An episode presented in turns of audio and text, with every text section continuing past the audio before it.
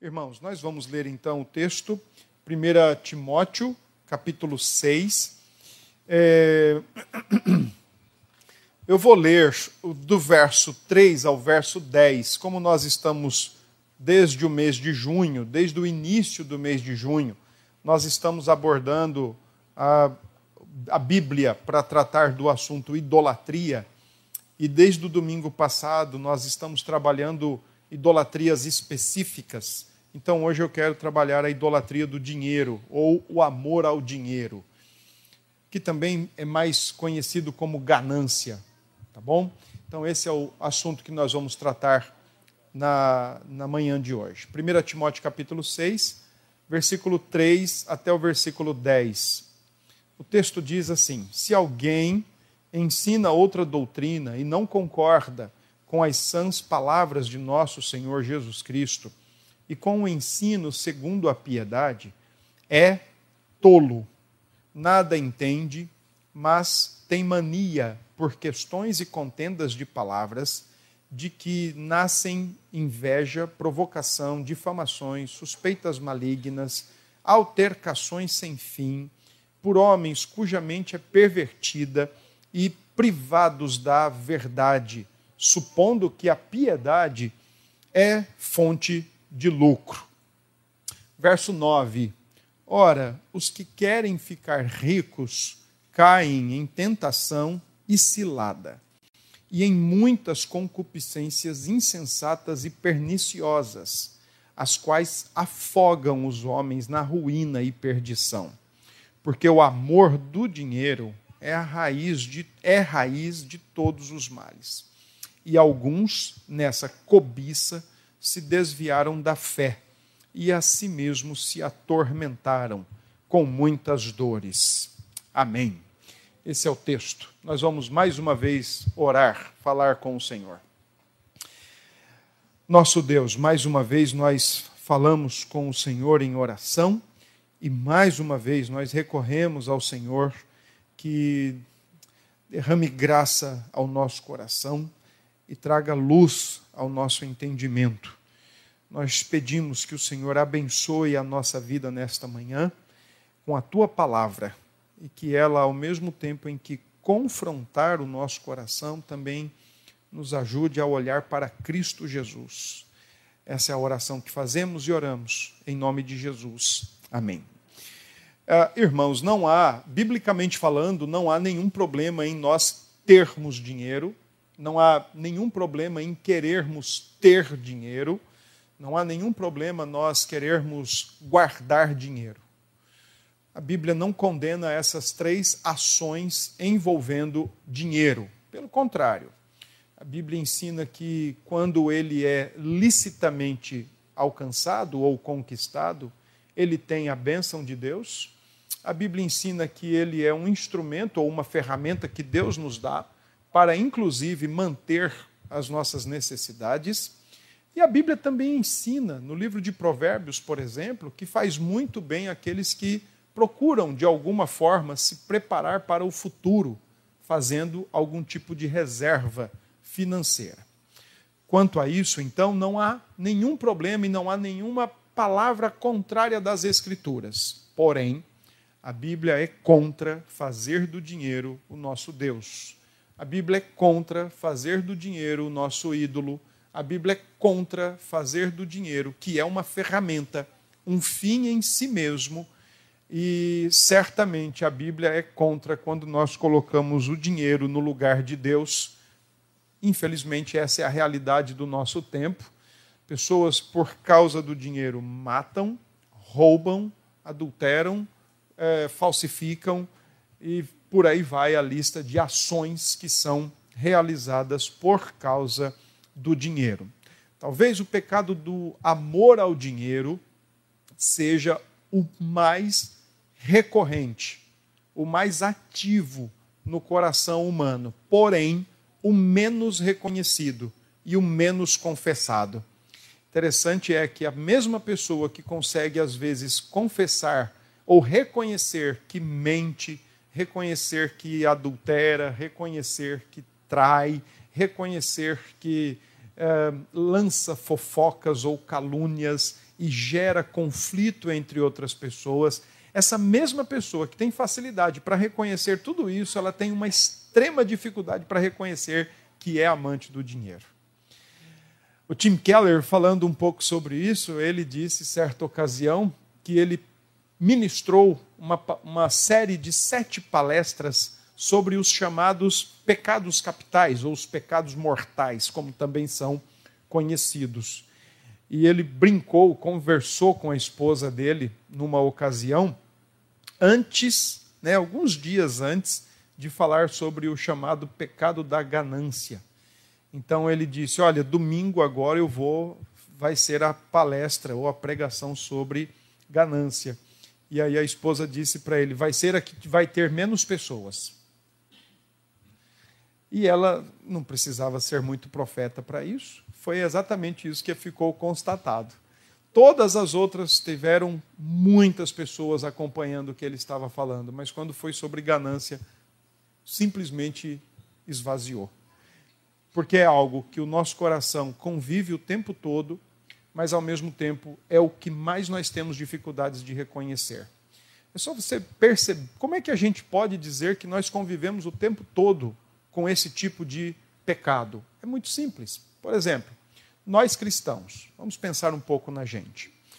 Por causa de trabalho ou por causa de compromisso que nos gere algum tipo de lucro, a gente abre mão de estar na igreja para estar atrás do dinheiro e do lucro. Quando as coisas apertam, e apertam para nós todos, entendam isso, aperta para nós todos.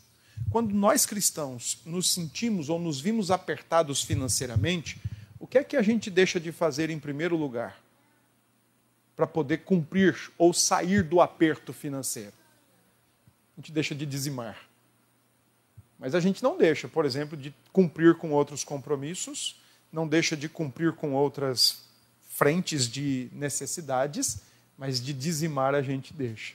Ou de ofertar, porque na verdade eu preciso cumprir com meus compromissos. Né? Por outros pecados que nós talvez abrigamos em nosso coração, que estejam totalmente ligados à necessidade da cobiça e da ganância, vivemos às vezes com a corda no pescoço. Queremos mostrar, queremos viver de imagem, queremos ter curtidas, queremos ter likes, queremos ter comentários nas redes sociais, e fazemos ali uma fachada. Mas quando vamos de fato ver a nossa realidade, ela está caótica.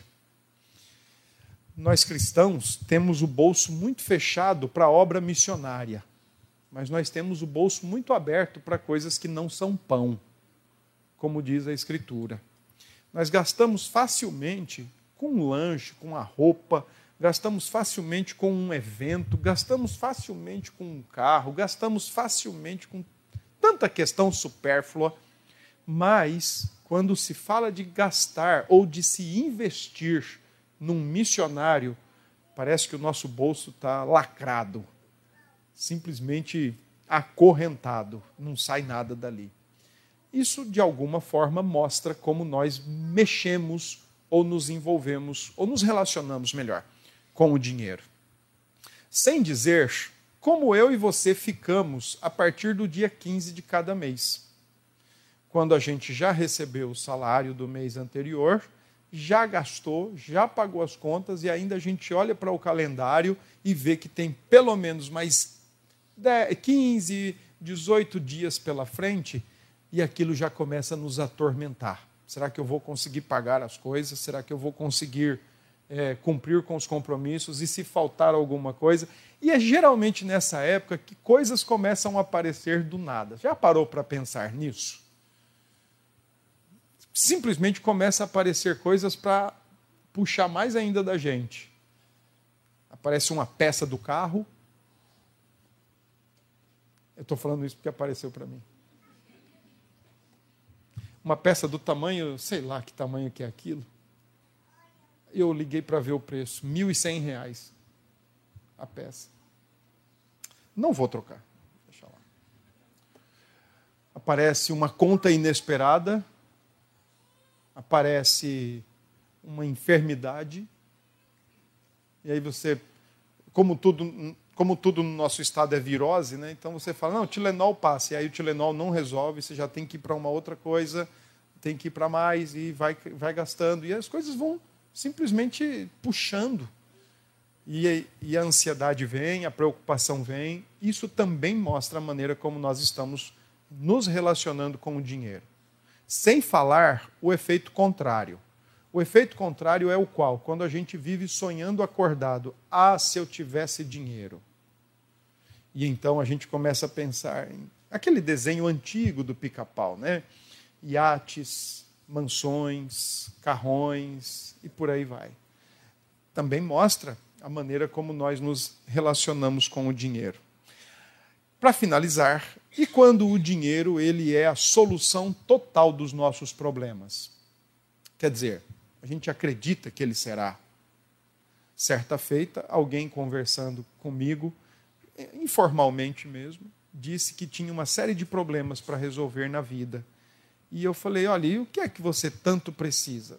Não, olha, hoje eu preciso trabalhar, preciso estar ganhando pelo menos R$ 1.100 para eu poder estar bem. Falei, pronto, então você não precisa nem de Cristo, você precisa de R$ 1.100 na sua conta. Se você tiver R$ 1.100 na sua conta, você está resolvida. Só que tem um problema. Se hoje é 1.100, mês que vem vai ser 2.200.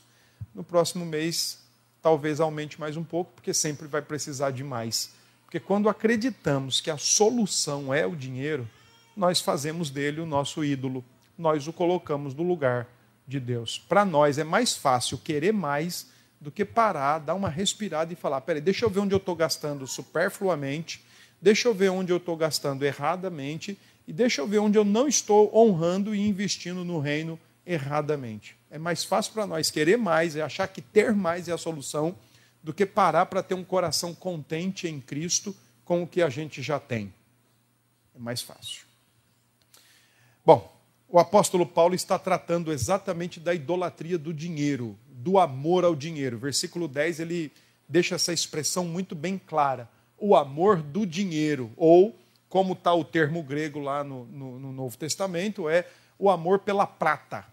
Na época de Paulo, necessariamente não era a palavra dinheiro, mas era a palavra dos nomes das moedas. Então, no caso, a ideia é o amor pela prata. O que dá no mesmo, de alguma forma, representa algo monetário primeira carta de Paulo foi escrita para o jovem Timóteo, pastor, filho na fé de Paulo, discípulo de Paulo, que estava na cidade de Éfeso, pastoreando a igreja de Éfeso, depois que Paulo saiu dali. Depois que Paulo saiu de Éfeso, ele volta para Jerusalém. Em Jerusalém, ele é preso, ele apela para César, ele vai para Roma. Ele passa dois anos presos em Roma, por volta de 62, 64 4, 60, 62, é sempre muito complicado datas, mas vamos estabelecer esse parâmetro, né, de 60 a 62 depois de Cristo. E depois disso, Paulo é liberto da, do seu encarceramento, do seu primeiro encarceramento em Roma. E então é aí que ele escreve a sua primeira carta a Timóteo. Ele escreve esta carta no intervalo. Intervalo porque ele seria novamente preso, como de fato foi, e e então, nessa segunda prisão, ele escreve a segunda carta para Timóteo e, no caso, a sua última carta. Então, quando Paulo escreve esta carta, Paulo está pensando, intentando orientar Timóteo. Como já falamos na semana passada, um jovem tímido, uh, e por ser jovem, aquilo seria meio que um desafio, ao mesmo tempo em que era tímido e jovem, Timóteo era tinha um problema de saúde, uma enfermidade. Então, a segunda carta, se tem um tom de despedida e se tem um tom de preocupação, a primeira carta tem um tom de orientação. E detalhe, irmãos, a carta de Paulo a Timóteo não deveria ser lida particularmente por Timóteo no seu quarto ou na sua casa. A carta de Paulo, embora tenha sido endereçada a Timóteo, ela deveria ser lida para a igreja toda, especialmente no que diz respeito, por exemplo, à eleição de oficiais que deveria acontecer naquela igreja. Paulo deixou Timóteo em Éfeso por alguns motivos. Primeiro, para resolver problemas de ordem doutrinária, que ele fosse o pastor da igreja e pudesse conduzir a igreja doutrinariamente correta. Depois, também relacionado à questão de adoração, o culto público. Timóteo deveria dar continuidade na organização do culto público, mas ao mesmo tempo também Paulo diz que Timóteo precisa estar atento à maneira como líderes qualificados devem fazer parte da vida da igreja e devem ser eleitos para tanto. E Paulo escreve a Timóteo a sua primeira carta exatamente para tratar do problema do materialismo. E materialismo, nesse caso, não é o filosófico, tudo é matéria, não existe nada espiritual, mas o materialismo do apego demasiado à matéria. Ou, como diz o próprio verso 10, o amor ao dinheiro. E é exatamente isso que o texto que nós fizemos a, a leitura é uma de tantas orientações que Paulo faz a Timóteo para que ele agora, como pastor na igreja de Éfeso, então possa resolver, encaminhar ou principalmente enfrentar. Ah, o versículo 3, 4 e 5, Paulo faz menção dos falsos mestres. Nós não temos informação nesta carta de quem seriam, de quem são, do que eles estão falando, nós não temos informações. A carta não nos dá essa, essa quantidade de detalhes. Mas uma coisa é certa: sabendo bem quem eram e o que faziam, versículos 3 até o versículo 5, Paulo trata de falar o que eles ensinam ou o que eles fazem, quem eles são e por que eles fazem isso. Então, Versículo 3: o que é que eles fazem? Eles simplesmente ensinam doutrina e não concordam com as sãs palavras de nosso Senhor Jesus Cristo. Então, Paulo aponta aqui para duas questões já de problema grande. Eles ensinam outra doutrina, algo que é totalmente discordante, diferente do que o apóstolo Paulo ensinou naquela igreja de Éfeso. Paulo, no seu discurso de despedida, em Atos 20, Paulo tinha dito isso aos presbíteros daquela igreja: Olha, vocês agora vão ficar aqui na igreja, eu estou indo embora para Jerusalém. Eu não sei o que vai acontecer comigo lá, mas eu sei o seguinte: o que vai acontecer comigo não tem problema, porque eu não tenho por preciosa a minha vida em absolutamente nada, a não ser cumprir a carreira que me está proposta, né? cumprir o ministério que me está proposto. Mas vocês vão ficar. Então Paulo diz para aqueles presbíteros: ó, vocês cuidem de vocês e cuidem da igreja que foi comprada pelo próprio sangue de Deus. E é certo que depois que eu partir, lobos vorazes, lobos ferozes entrarão no meio de vocês, falsos mestres. Paulo já tinha previsto isso, Paulo já tinha mais ou menos uma ideia do que aconteceria depois da sua partida de Éfeso, e está aqui, está exatamente acontecendo. Eles ensinam outra doutrina, ensinam algo totalmente diferente, distinto, em essência daquilo que Paulo ensinava. E segundo, versículo 3 diz que eles não concordam com as sãs palavras do nosso Senhor Jesus Cristo. A ideia é que eles distorcem a mensagem do Evangelho de acordo com Jesus e de acordo com o contexto que vem logo em seguida, versículo 4 e 5, é bem provável que eles estavam colocando o Senhor Jesus numa categoria de mitos e lendas religiosas. Estavam rebaixando o Senhor Jesus a um mero panteão mítico e legendário de falsas divindades ou falsas, falsos ídolos. Estavam simplesmente tratando o Senhor Jesus como qualquer outra coisa. Só que tem um detalhe: eles fazem isso segundo o ensino da piedade. Ou, Paulo está querendo dizer o seguinte: eles indicam ter uma vida consagrada a Deus. A palavra piedade, como está no versículo 3, e depois ela aparece no versículo 5, versículo 6. A palavra piedade é uma palavra grega que traz a ideia de você viver na prática do dia a dia uma vida totalmente consagrada a Deus. Então, o que Paulo está dizendo é: eles têm uma fachada de piedade, uma vida totalmente consagrada a Deus. No entanto, o que eles falam, o que eles ensinam, é contrário, é contraditório é resultado de uma distorção do que Paulo ensinou na igreja por três anos, mas é também resultado de uma distorção do próprio Evangelho de Jesus Cristo. Então, enquanto o Evangelho nos ensina que Jesus é o único Senhor e suficiente Salvador da vida do homem, eles rebaixavam o Senhor Jesus a um panteão de ídolos ou mitos lendários da época de Paulo. Uma vez, portanto, que o conteúdo é errado, a proclamação e os efeitos também são errados. Não tem como você proclamar uma coisa errada e viver de, de forma certa. Uh, geralmente nós estamos muito adaptados com esse suposto divórcio. Às vezes nós afirmamos a nossa identificação como filhos de Deus, e, e olha, quando a gente fala filho de Deus, tem tanta coisa envolvida. Né? Mas a gente, às vezes, afirmamos a nossa identificação como filhos de Deus, mas a nossa prática está bem distante ou está bem divorciada daquilo que nós afirmamos. No caso aqui é o inverso. Eles mostram uma piedade, mas o seu discurso é errado. Conseguem tapear, conseguem de alguma forma enganar. E Paulo está dizendo, chame, chamando a atenção de Timóteo, mas ao mesmo tempo chamando a atenção da igreja, para que não haja esse tapeamento, digamos assim, ou esse engano que Paulo está afirmando que, que tem. Depois, versículo 4 e 5 mostra quem eles são, dizendo que eles nada entendem, eles têm uma mente totalmente é, robusta, não no, uma mente bruta, melhor a palavra.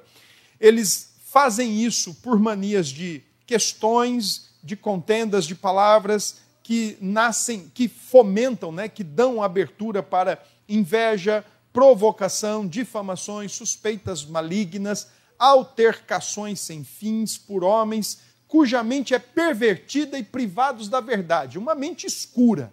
Então, tudo que eles fazem é lançar guerra de palavra, guerra de discussões, diálogos vazios, diálogos infrutíferos, ficam questionando e ficam ali moendo, fazendo do limão uma limonada com assuntos que não trazem absolutamente nenhuma edificação, nenhum esclarecimento, simplesmente eles gostam da guerra de palavras, de ficar debatendo coisas infrutíferas, coisas que não ajudam em absolutamente qualquer edificação para o cristão.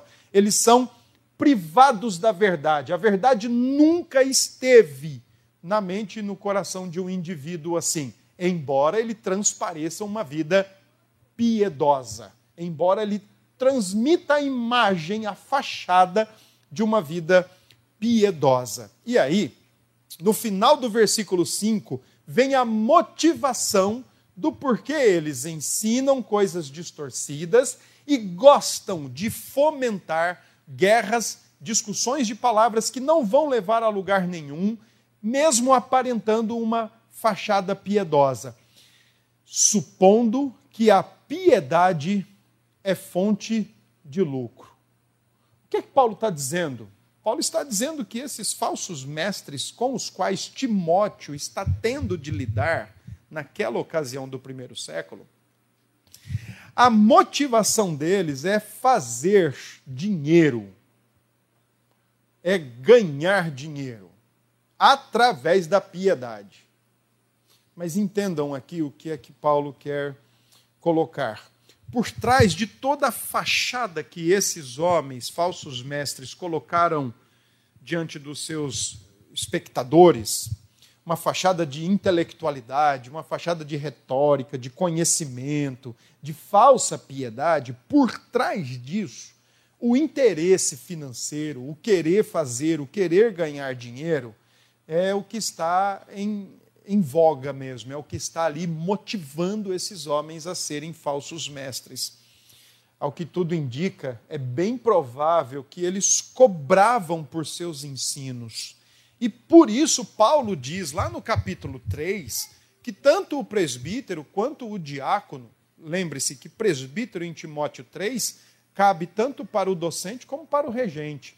E diácono no capítulo também, capítulo 3 de Timóteo, tanto um quanto o outro deveriam ser livres de sórdida ganância, ou não fazer do ministério cristão, do ministério eclesiástico, uma forma de ganhar dinheiro, ou de querer ganhar lucros, ou de espremer as ovelhas para ter o seu enriquecimento ilícito.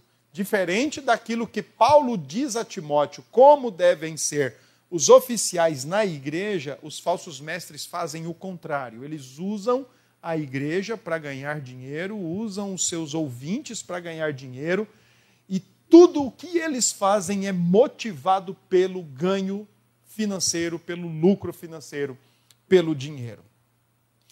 É, infelizmente, nós temos que conviver com isso, especialmente quando igrejas tentam ser fiéis à sua fiéis à palavra de Deus, leais à boa palavra, à boa teologia, mas nós convivemos com isso e talvez vocês já tenham ouvido isso quando somos mensurados ou nivelados por baixo. E o que é ser nivelado por baixo ou mensurado por baixo? É termos de conviver hoje com grupos que se dizem cristãos, com ditos pregadores que se dizem cristãos, que se dizem fiéis à Escritura, mas que têm ocupado lugares e que têm amontoado gente ao seu redor, única e exclusivamente para ganhar dinheiro. Não é difícil a gente encontrar isso. E quando às vezes nós dizemos para alguém que somos crentes evangélicos ou cristãos de uma igreja evangélica, não é muito difícil também nós sermos medidos por baixo. Ah, vocês só falam em dinheiro, vocês só querem dinheiro, porque infelizmente é isso que acontece. Não há do lado de fora uma distinção entre os que querem realmente ser leais a Deus e conseguem colocar as coisas no seu devido lugar e daqueles que querem fazer do ministério ou da igreja uma forma de ganhar dinheiro. Não há uma distinção do lado de fora. O problema é quando essa distinção também não está do lado de dentro quando às vezes crentes assistem e até contribuem com alguns programas ditos teleevangelísticos de televisão, que a gente sabe que a maneira como é feito ou administrado não é a maneira mais correta, biblicamente falando. Mas crentes vão lá e fazem oferta mesmo para bispos, apóstolos, querubins, arcanjos e, e por aí vai. Lamentavelmente, quando isso acontece, esperar um discernimento ou esperar uma distinção do lado de fora, não façam isso. Perda de tempo. Não dá para esperar isso do lado de fora. Mas não ter essa distinção e não ter esse esclarecimento do lado de dentro, aí é pior. É aqui que eu acho que a gente deve ter essa distinção e esse esclarecimento. Uma vez eu conversando com uma senhora muito antiga na igreja, ela me disse que todo mês ela, ela assistia, inclusive todo domingo, né? todo, todo domingo não, todo dia ela assistia, e, e para mim, pastor, e para outros pastores, oficiais que querem levar a vida, buscando levar a vida corretamente com a Escritura, é sempre um desafio. Porque vocês, se não tiverem o discernimento correto, a distinção correta, a, a, a, competição é muito absurda. Eu posso falar com vocês assim como estou falando só no domingo, mas os teleevangelistas falam de segunda a sábado. Então é muito, muito absurda a competição. Se caso haja, caso houver alguém aqui, melhor, que goste de assistir e de até contribuir mas uma vez eu conversando com essa senhora, ela me disse: Ah, eu assisto todo dia. Eles estão falando da Bíblia. Certo. Mas todo mês eu também mando uma oferta. Falta de discernimento de dentro da igreja. Falta de discernimento em entender que o que está sendo pregado, o que está sendo ensinado é contraditório à doutrina de Paulo e à doutrina de Cristo falta de entendimento de que o que está sendo pregado é questiúncula, é coisa besta, coisa minuciosa, por mais que tenha a aparência de piedade. Agora, isso não é novidade, porque do século, do, do século passado, década de 60 para cá, se estabelece no país, se estabelece no Brasil, essa chamada teologia da prosperidade, que o, a bênção de Deus na nossa vida, né, na vida da igreja, passa a ser medida pela, pela finanças, pelas finanças que você tem, pela maneira quanto você tem de dinheiro, se você está rico, se você está ficando rico, se as coisas estão financeiramente melhorando. Então, isso é igual a dizer que a bênção de Deus está sobre a vida do indivíduo. Mas, ao mesmo tempo, se uma pessoa não tinha tantos recursos ou se ela não estava lá caminhando, na, avançando na estrada do enriquecimento, duas explicações eram oferecidas: ou não tinha fé, ou estava em pecado. Isso perdurou praticamente até o início dos anos 2000. Depois de lá para cá deu uma virada, mas agora a ideia não é mais o que você é, tem financeiramente falando, mas é o que você tem no sentido de realização, de respeito, de reconhecimento, do, do ame-se mais. Se no final do século passado o, o grande ponto era o bolso, agora é o ego. Por isso que Paulo já disse em Timóteo que os últimos dias serão difíceis, serão tempos pesados, complicados, porque os homens vão ser amantes de si mesmos, é o que é hoje. Mas eles também vão ser avarentos, amantes do dinheiro. E a motivação dos falsos mestres era essa: o amor, o amor do dinheiro e usar toda a instrumentalidade da igreja e fazer uma fachada de piedade para ganhar e alcançar os seus lucros indevidos. Do versículo 9 e 10, então, Paulo, agora, mais uma vez, ele toca no, no, no assunto da, da motivação, mas ele também faz questão de mostrar o seguinte: olha, cuidado com as suas intenções, porque as suas intenções podem te levar a lugares consequentes às suas intenções e realizações. Então, no versículo 9, ele diz o seguinte: Ora, os que querem ficar ricos.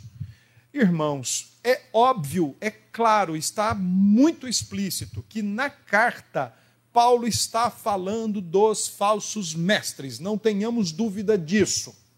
Não tenhamos dúvida disso. Paulo está, sim, tratando com falsos mestres que ensinam errado, que ensinam deturpadamente, contraditoriamente, distorcidamente, que geram questões e por aí vai. Mas deixa eu chamar a atenção de vocês.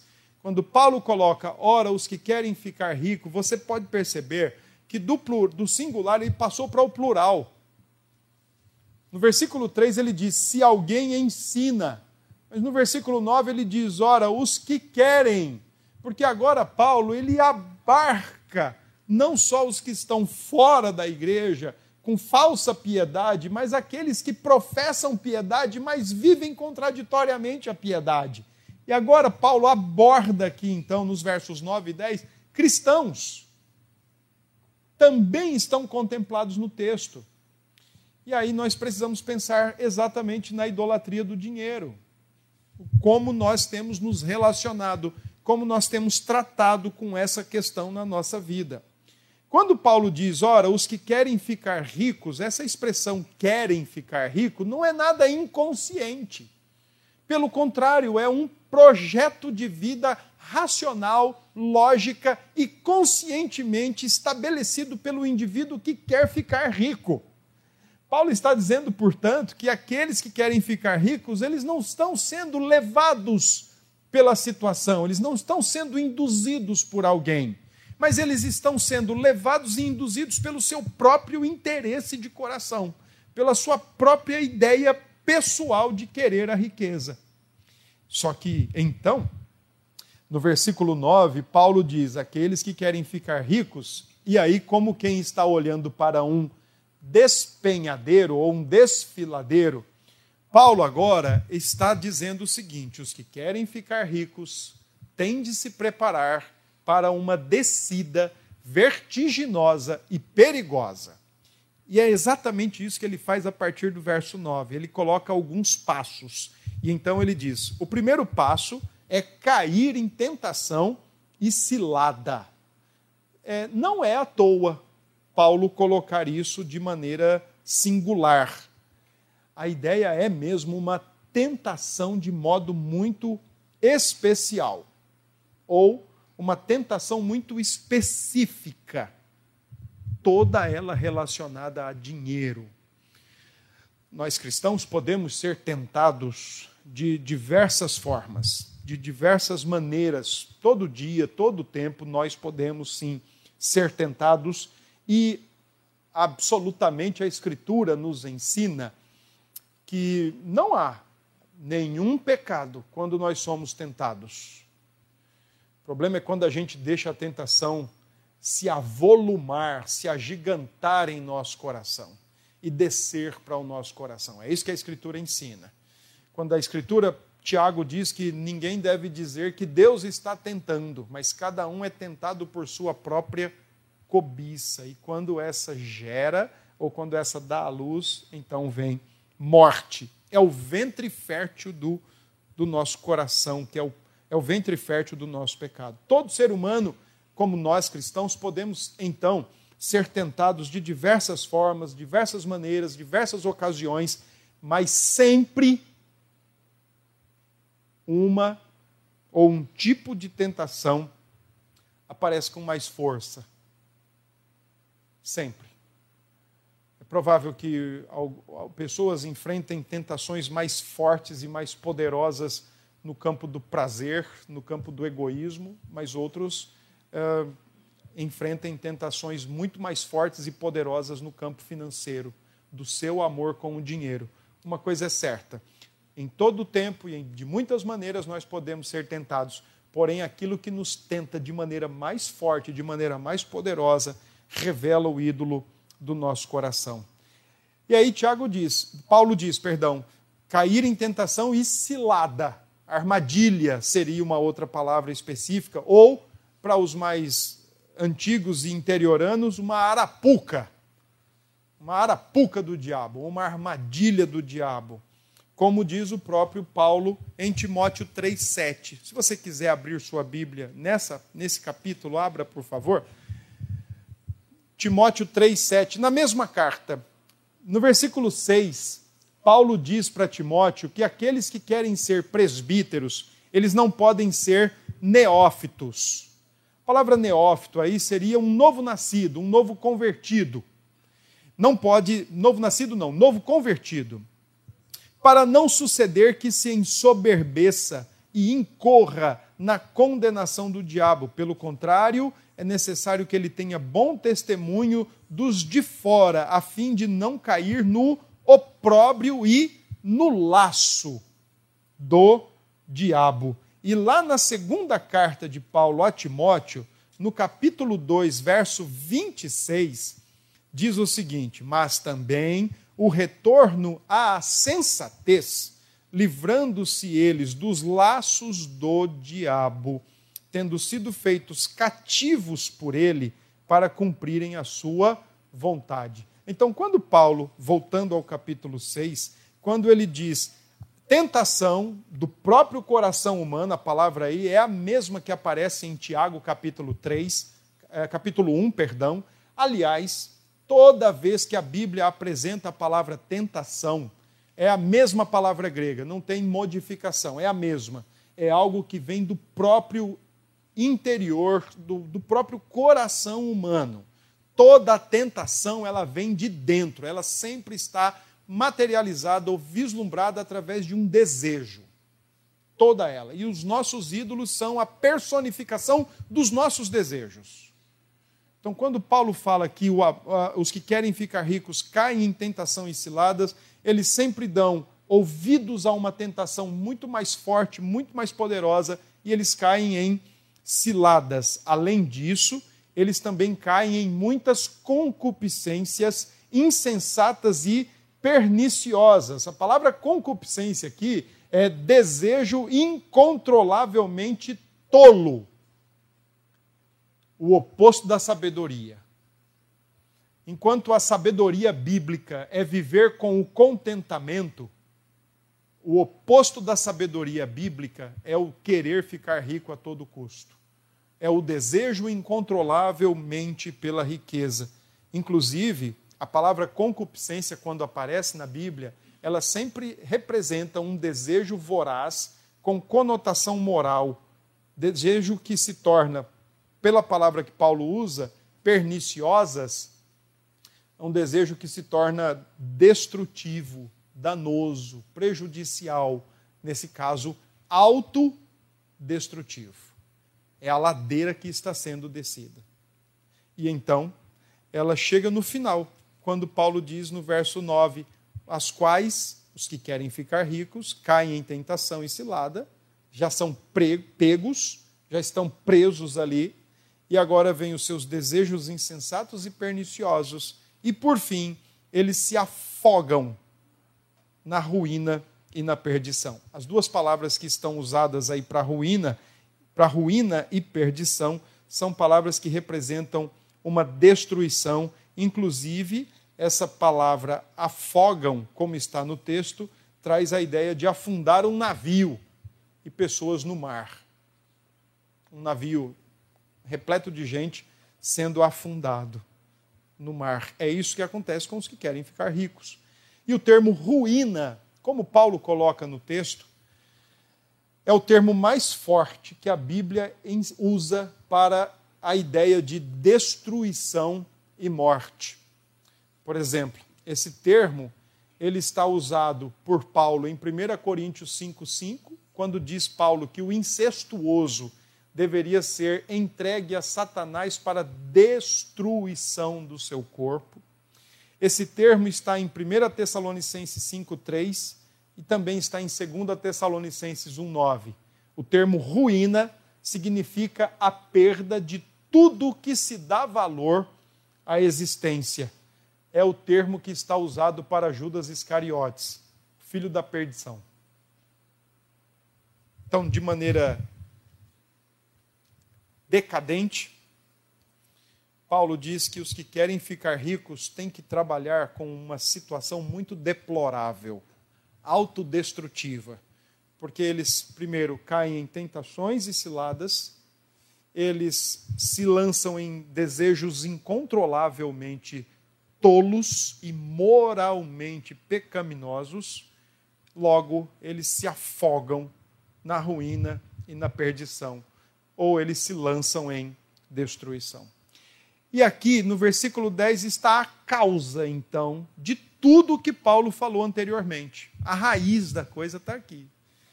Se eles ensinam coisas erradas, se eles gostam de querelas, se eles veem na, na piedade fonte de lucro financeiro, e se eles querem ficar ricos e estão dispostos a negociar valores, negociar princípios e satisfazerem os seus próprios desejos, a causa é uma só. Versículo 10: o amor do dinheiro. A expressão que Paulo usa aqui é a ideia mesmo de se apegar amorosamente a algo.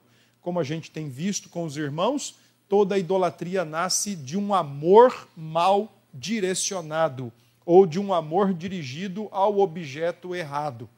O amor que eu e você fomos criados para dar somente a Deus em primeiro lugar e por consequência também ao próximo, nós agora direcionamos para algo da realidade. Neste caso do texto, a idolatria do dinheiro começa quando o nosso amor é direcionado para o dinheiro e nós amamos algo que não foi feito para ser adorado e para o qual nós não fomos feitos para adorar.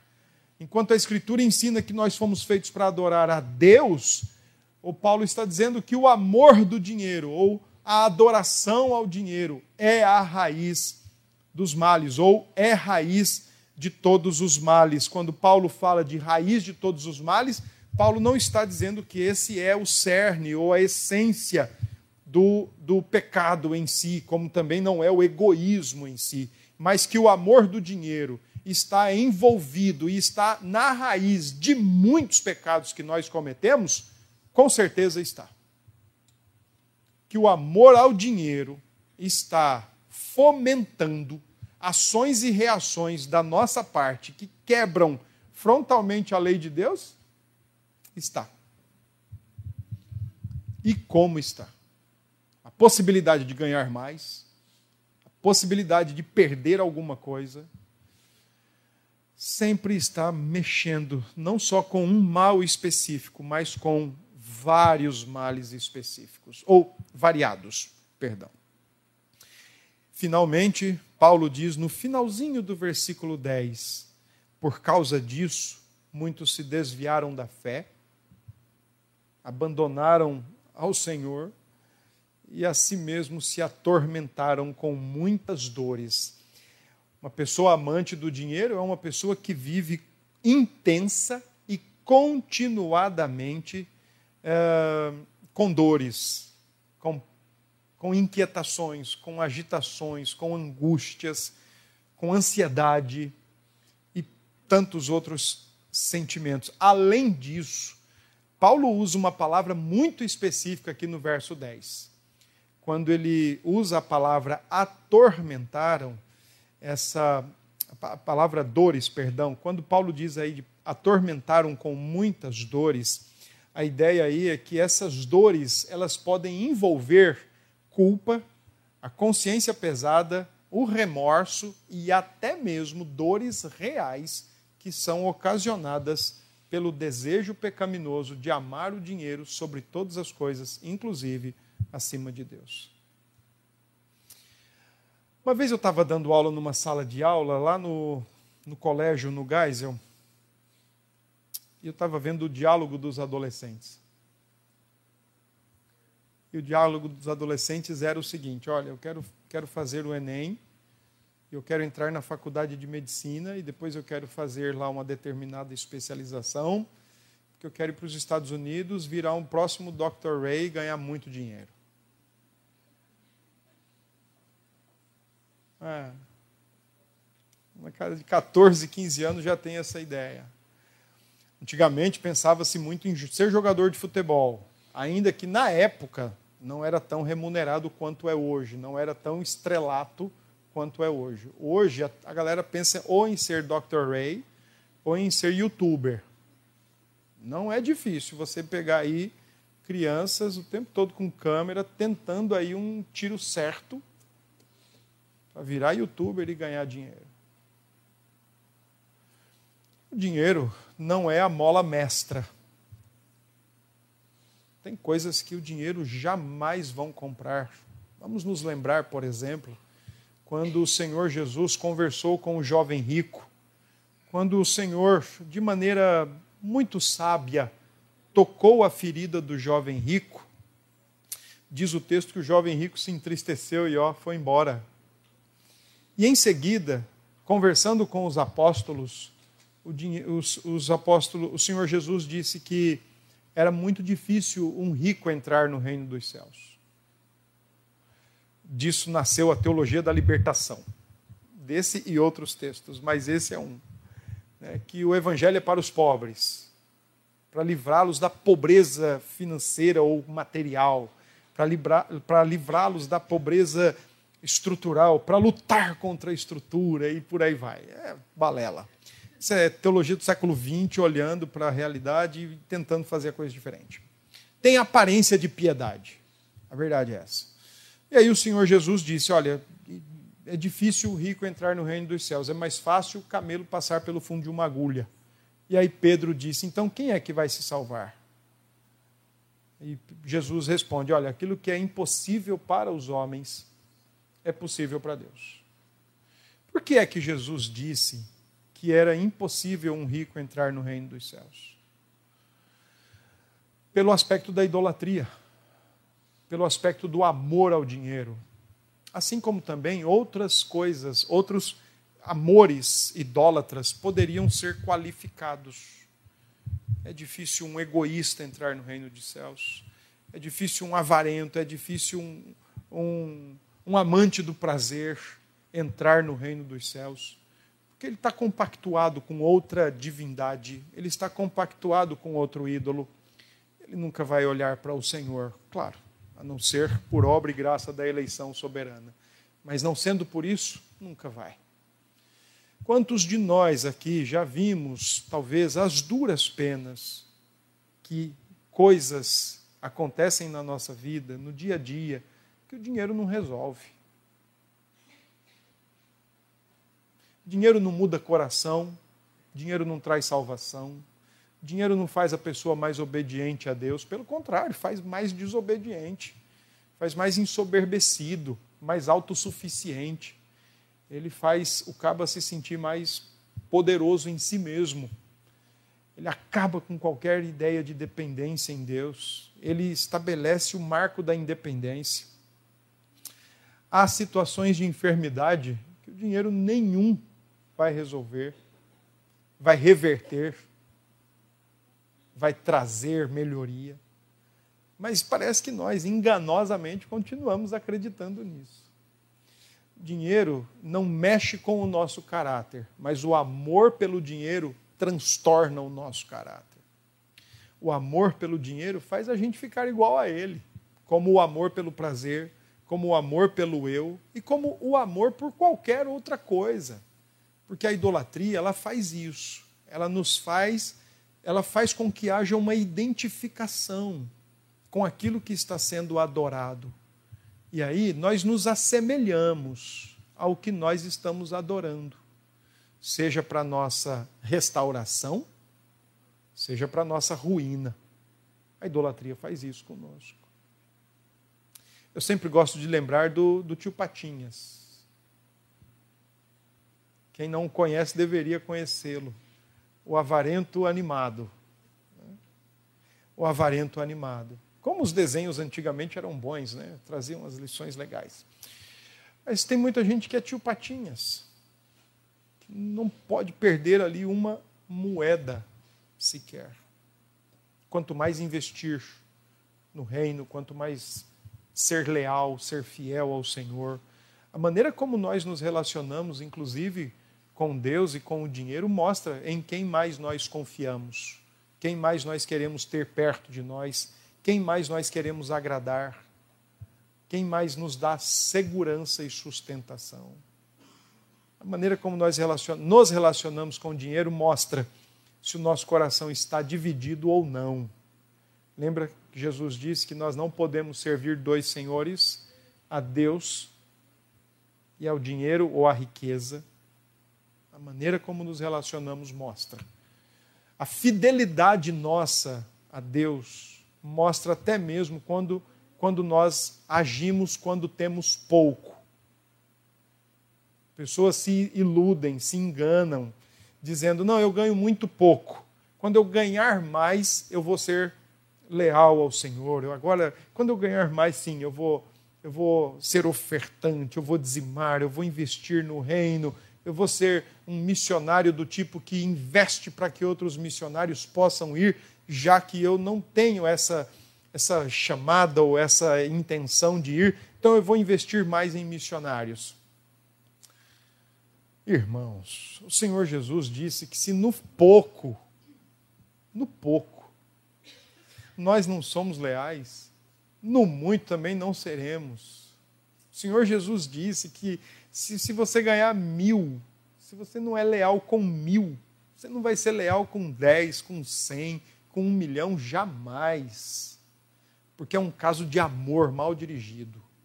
É um caso de amor mal vivido, mal direcionado. É um caso de adultério. Estamos amando mais as coisas do que o próprio Deus. Não é à toa, em se tratando do nosso contexto eclesiástico, não é à toa que lá, na, lá no livro de Malaquias, quando Malaquias fala para o povo: tornai-vos para mim e trazei os dízimos.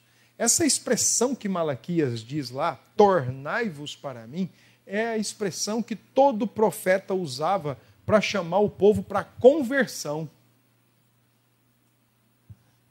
Porque Malaquias entende que a maneira como nós lidamos com o nosso coração é um termômetro para indicar a conversão do nosso coração ou não.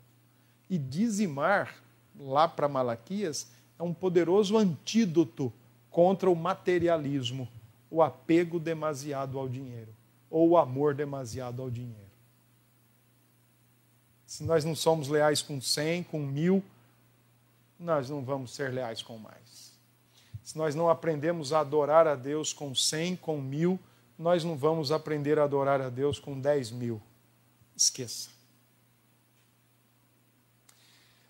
Bom, o que, que a gente faz para não ser um idólatra ou um amante do dinheiro? Amar a Cristo. Amar a Cristo. Ele sim é o precioso. Ele, é o, ele sim é aquele que, com doença ou sem doença, ele é o que é o mais importante para nós.